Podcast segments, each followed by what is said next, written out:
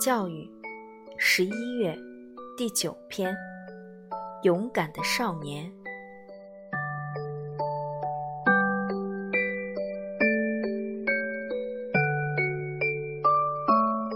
这是发生在1859年伦巴第解放战争时的故事。法兰西军队和意大利军队在索弗利诺和圣马提诺两次战役中打败了奥地利军队。六月的一个清晨，萨鲁茨奥的一个骑兵小队在缓缓地前进，全体骑兵队员都注视着前方，随时警惕着发现敌人前哨的影子。这时，骑兵小队在一间农舍前面停了下来，房前一个十二岁左右的男孩正在用小刀削一根树枝。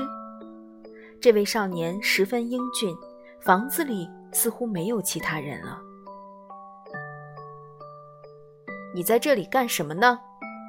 军官问那少年。你为什么没和家里人一起逃走啊？我没有家。少年回答。我是一个弃儿。有奥地利军队经过这儿吗？没有。军官沉思了一会儿，就从马背上跳下来。他让士兵面朝敌军的方向继续留在那里，自己则爬上屋顶。可房子太低了，什么也看不见。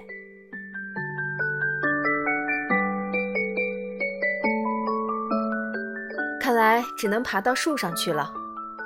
军官一边嘟囔着，一边从房顶上下来。院子里有棵又高又大的树，军官沉思了一会儿，忽然问少年：“喂，小家伙，你的眼睛好吗？”“我的眼睛？”少年说，“好着呢。”“你能爬上那棵树吗？”“那棵树，没问题。”“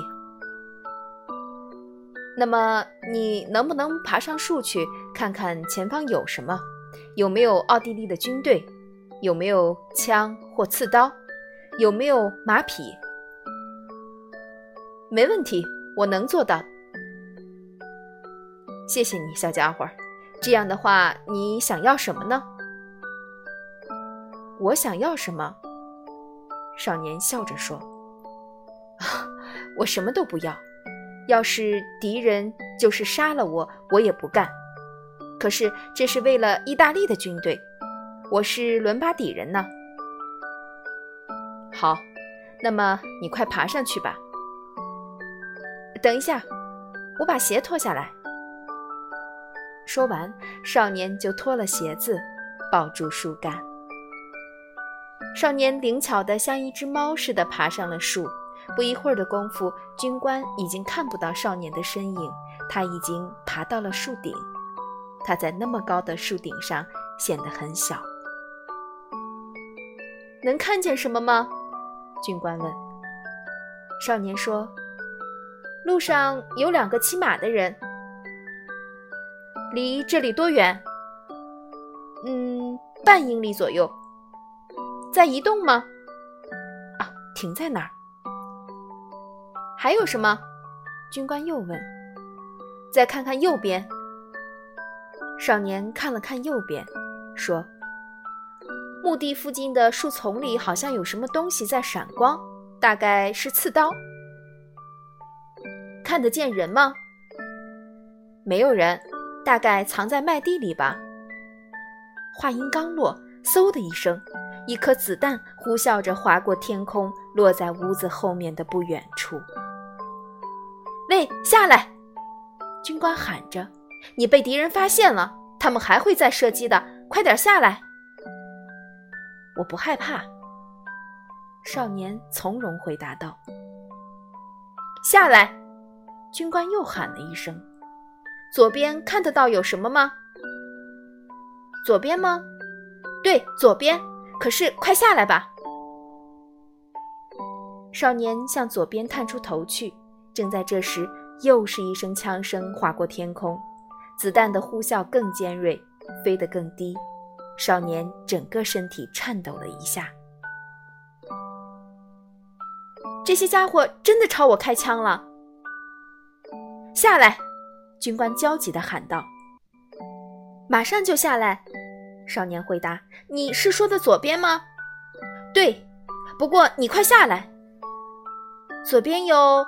少年朝那一侧探出了前胸，喊道：“教堂那一带有。”又是几声枪声呼啸而来。几乎就在同时，少年头朝下栽了下来。少年躺在地上，士兵们都围了上去。原来子弹打中了少年的左肺，他死了！军官大声地喊起来：“不！”还有一口气，下士回答说：“勇敢的孩子，你你一定要坚持住，坚持住。”军官仍然在喊着，他边说边用手绢捂住了少年的伤口。与此同时，少年双眼上翻，死去了。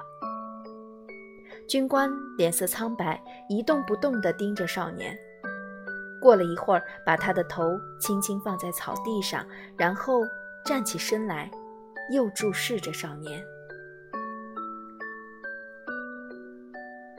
勇敢的孩子，军官说：“多么可爱的孩子，多么勇敢的孩子。”军官从农舍的窗户上摘下了三色旗，把它盖在那具小小的尸体上。下士把鞋子、帽子。小树枝和小刀都放在死去的少年身边，大家都沉默了。过了一会儿，军官对下士说：“把这个孩子运走吧，就以战士的身份安葬他吧。”他又对士兵们说：“上马。”于是大家都跨上了战马，骑兵小队又开始行进了。